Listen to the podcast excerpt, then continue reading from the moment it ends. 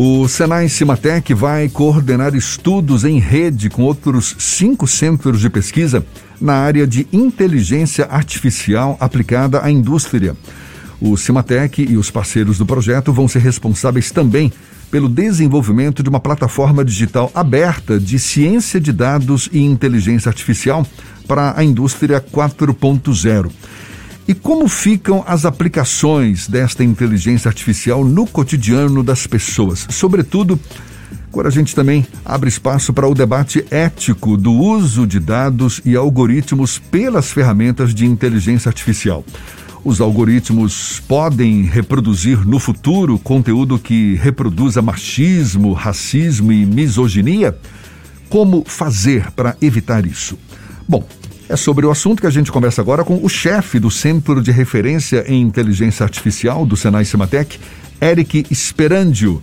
Nosso convidado aqui no Issa Bahia. Seja bem-vindo, muito obrigado por aceitar nosso convite. Bom dia, Eric. Bom dia, tudo bom? Tudo bem.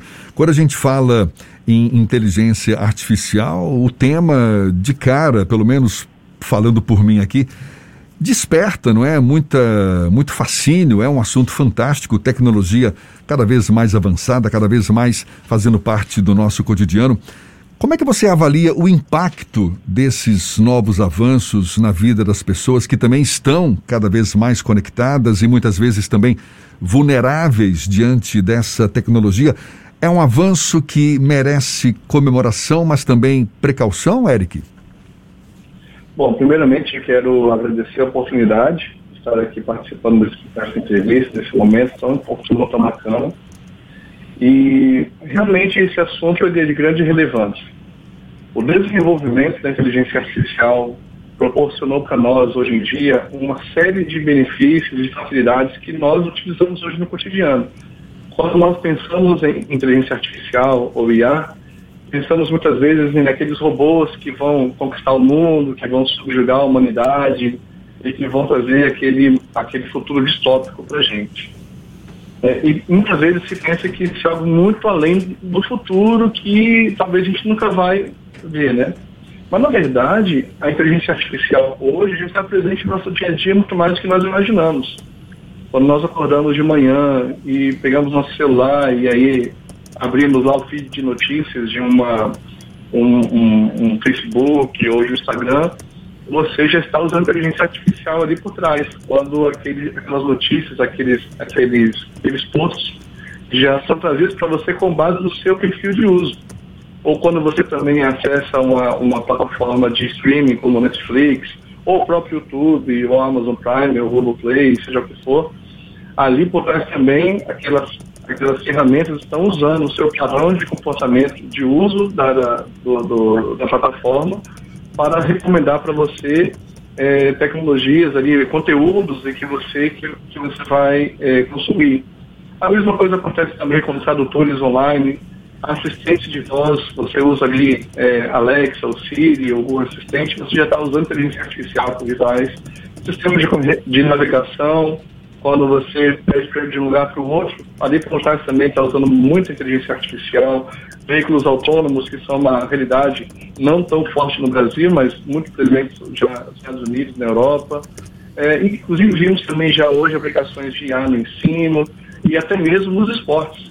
E também hoje muito na indústria também. Então, de fato, a IA já é presente e já está facilitando muito a nossa vida hoje no dia a dia. Então, o potencial da tecnologia é muito grande para poder não só alavancar o desenvolvimento científico e tecnológico, mas para aumentar a qualidade de vida das pessoas.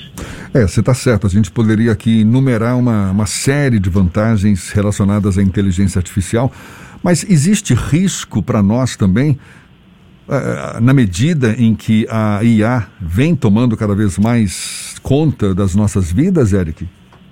Sim, existe. O risco existe como toda tecnologia disruptiva como essa, que quebra tantos paradigmas, não é mesmo? Que traz tantas facilidades, riscos que podem ocorrer, por exemplo, com relação à questão de emprego das pessoas. Quando você fala na automatização de tantos processos que hoje são mais braçais, ou que exigem menos poder cognitivo das pessoas, a tendência é que eles sejam é, é, é, automatizados por essas soluções. É, uma viagem, por exemplo, que viemos da China, uma das pessoas que nós estávamos começando lá numa das maiores empresas de é, tradução automática, de reconhecimento de voz, disse para a gente que o emprego dos tradutores está, infelizmente, é, com dias contados, por conta de como essas. O que ocorre? É, a gente precisa correr atrás da capacitação para que as atividades que o ser humano desenvolva cada vez mais sejam mais cognitivas, analíticas, porque aqueles trabalhos mais repetitivos, que exigem menos é, poder cognitivo, tendem a ser é, automatizados pelas tecnologias. Outros riscos também que ocorrem vêm no sentido do desenvolvimento dos modelos em si.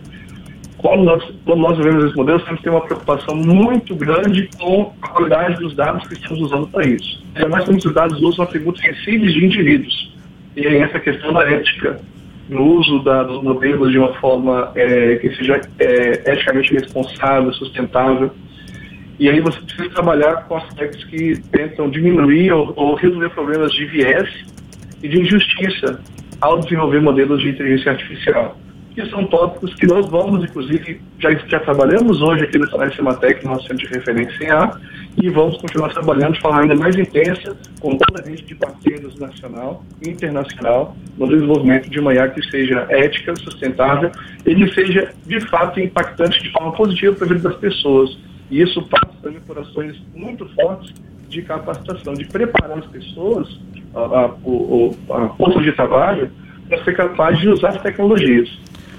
Quando a gente debate o avanço de tecnologias, principalmente de inteligência artificial e o uso de algoritmos, já se começa a ter um debate sobre uma questão que se fala de racismo algorítmico, que são as o uso das inteligências artificiais e até de algoritmos de ferramentas de busca, por exemplo, para manter a estrutura racista que o mundo vive estruturalmente. Como evitar que isso se perpetue, que essas condições da própria cultura humana, infelizmente ainda resistentes, ela se perpetue na inteligência artificial? É preciso que haja diversidade também no processo de construção dos algoritmos? Absolutamente, você foi no ponto. A inteligência artificial em si, na verdade, ela utiliza técnicas matemáticas, estatísticas e principalmente computacionais para desenvolver os modelos. Não existe mágica, não existe muita ciência por trás disso. São os dados que carregam essas, esses vieses, esses, esses aspectos, é, infelizmente, é, racistas, misóginos, enfim, xenofóbicos, enfim, que precisam ser endereçados. É, recentemente, por exemplo, um caso famoso, né, de um, uma, um chatbot construído pela Microsoft foi colocado lá do Google interagir e ele aprendia com o padrão de uso das pessoas. Com o tempo, aquele, aquele chatbot, aquele robôzinho que conversava com as pessoas, inicialmente construído para é, ser, ser amistoso, ser amigável no, no bate-papo, começou a aprender com as pessoas é, palavrões, aspectos misóginos, racistas, enfim. Então, e aí tiveram que tirar do ar o chatbot porque ele estava aprendendo essas questões com o público. Então, isso muito passa por um processo de construção de modelos que busquem realmente resolver problemas ou mitigar essas, essas, essas questões relativas a, a racismo, a xenofobismo, misoginia e assim por diante, homofobia e assim por diante. Então, é muito importante que haja um processo, inclusive, de regulação, o que hoje já é feito na Europa, Estados Unidos e Brasil também já está iniciando isso com a sua estratégia brasileira de inteligência artificial, do qual também, inclusive, o Cinematec faz parte aí do processo de construção e refinamento dessa estratégia, que versa muito sobre esse assunto do uso ético da IA. E isso tem a ver diretamente com como você desenvolve os modelos, como você trabalha com os dados, você lida com os atributos, principalmente atributos sensíveis. Você acredita que o Brasil tem maturidade para fazer esse tipo de debate e incorporar nas tecnologias que nascem aqui esse tipo de diversidade para impedir que a inteligência artificial reproduza estritamente comportamentos pouco adequados da sociedade como um todo? O Brasil ele está iniciando esse processo agora. vem aí é, é, estimulado né, a reboque do que tem sido feito fora do Brasil, nos países mais desenvolvidos. E um aspecto positivo do Brasil, eu posso assim dizer, é que o Brasil é um país de uma grande diversidade cultural e também é, de raça, de cor, de etnia. Então existe uma possibilidade muito grande de desenvolver é, modelos de IA que sejam capazes de lidar com essa grande diversidade. No entanto, hoje o Brasil, como está iniciando esse processo, necessita de um grande trabalho intenso para que seja feito correto desde o início. Então, por isso que está sendo muito positivo essa iniciativa do nosso é, Ministério de Ciência e Tecnologia, no desenvolvimento da Estratégia Brasileira de IA, de discutir esses assuntos, de abrir é, para, para as instituições, para a sociedade, discutir isso, garantir que o desenvolvimento da IA siga é, esses, esses aspectos que busquem resolver esses problemas, ou pelo menos é, mitigar ao máximo esses problemas de viés e injustiça que estão presentes no desenvolvimento de modelos de ar, que é uma realidade não só do Brasil, mas de todo mundo que trabalha com isso. Eric, existe um conceito no sentido de que a tecnologia é muito bem-vinda na medida em que você exerce o poder sobre essa tecnologia e não o contrário, não é? A tecnologia dominando nossos hábitos, nossos comportamentos. Acho que o celular e todos os aplicativos que ele pode ter é um, é um grande exemplo, né? Você saber utilizá-lo e deixar que o aparelho e, e, não deixar que o aparelho se imponha sobre, sobre você a ponto de, de, de tirar a, a, nossa capacidade de escolha. Enfim, a pergunta que eu faço é: até que ponto as pessoas devem ser capacitadas para lidar com essas novas tecnologias que inevitavelmente vão fazer parte do nosso dia a dia cada vez mais? Esse é um excelente ponto. Na verdade, né, a nossa sociedade já foi transformada pelas tecnologias. Nós as criamos e hoje fomos transformados pelas tecnologias. Muitas pessoas se sentem, inclusive, ou nem se percebem viciadas em redes sociais. Estudos, inclusive, mostraram já que pessoas que passam muito tempo mergulhadas em redes sociais, no consumo dessas redes sociais, acabam perdendo até as capacidades cognitivas. Então, isso é uma realidade eu falo de redes sociais, tem muitas outras tecnologias que podem, é, de uma forma, impactar negativamente o nosso, o nosso dia a dia. Ponto é que, na linha que você disse, é muito importante realmente capacitar o ser humano, capacitar as pessoas nos diversos níveis para o uso correto das tecnologias, o uso adequado. Desde a construção desses modelos na indústria, na sociedade, então, eu trago um pouquinho também que nós fazemos hoje nessa linha de capacitação. Hoje, essa maneira aqui na Bahia, já tem o pós-técnico em inteligência artificial.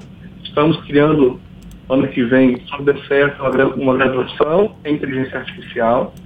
Hoje também nós temos uma especialização em ciência de dados, focada para capacitar a mão de obra existente no mercado de trabalho, para saber lidar com inteligência artificial, com ciência de dados, e também de forma responsável, que consiga agregar valor aos processos e, a, e a, aos serviços que eu desenvolvo.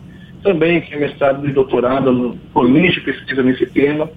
E dentro do nosso centro de pesquisa inteligência artificial, é que nós fazemos parte dessa rede aí no Brasil, é, temos toda uma ação focada em difundir o uso da IA e as suas aplicações, com foco na indústria, no, mas em várias outras áreas também, para que é, desde os, os jovens até os, os mais velhos possam trabalhar, desenvolver a IA e sejam também capazes de ser usuários da IA de forma responsável e de que isso de forma agregue realmente agregue valor para o dia a dia das pessoas. A gente está conversando aqui com o chefe do Centro de Referência em Inteligência Artificial do Senai Cimatec, Eric Esperandio, sobre esses estudos, estudos em rede com outros centros de pesquisa na área de inteligência artificial que vão ser coordenados pelo Senai Cimatec, inclusive o desenvolvimento de uma plataforma digital aberta de ciência de dados e inteligência artificial para indústria 4.0. Dê um exemplo para a gente, Eric,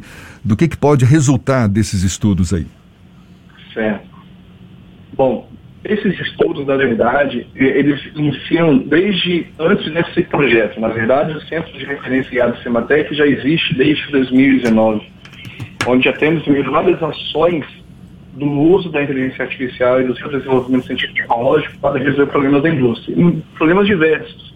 Por exemplo, otimização de processos industriais, diagnóstico prognóstico de falhas de equipamentos, previsão do tempo de vida útil de máquinas industriais, ou, ou chamada visão computacional, que é quando você imita a capacidade humana de reconhecer objetos e padrões em imagens, em vídeos.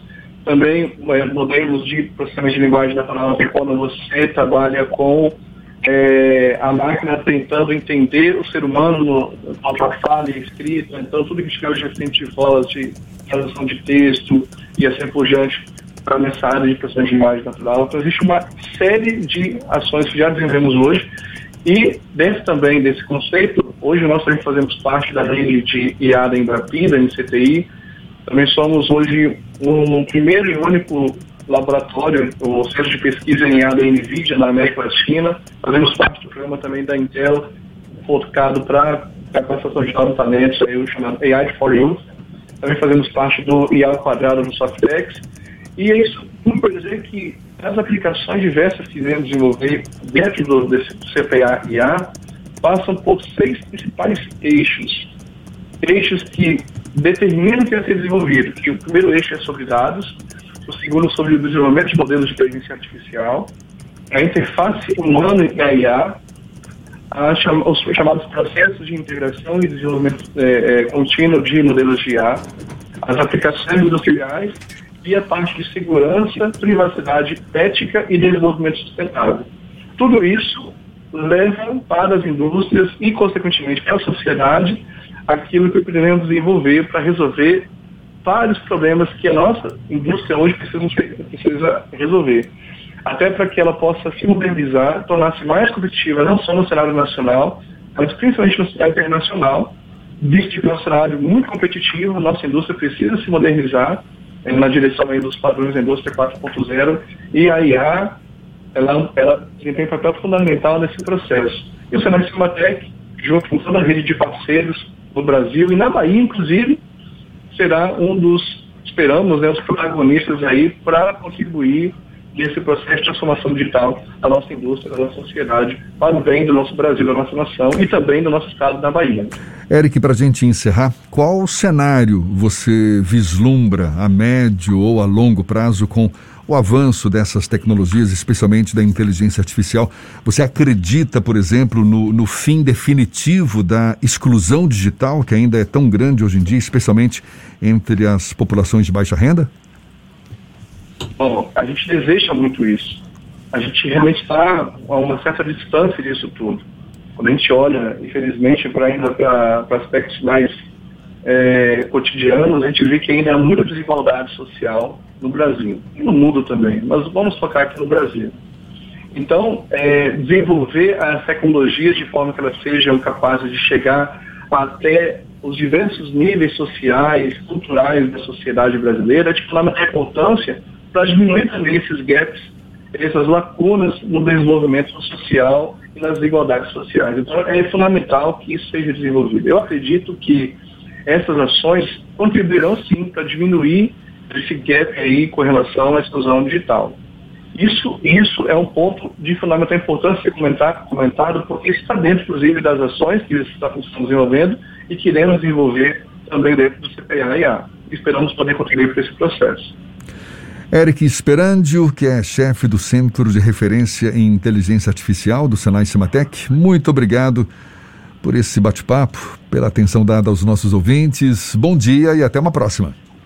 Muito obrigado, bom dia e mais uma vez agradeço a oportunidade em nome do Senai Cimatec e que nós possamos continuar conversando sobre esse tema que é de grande importância e relevância para a sociedade baiana e também brasileira. Muito obrigado.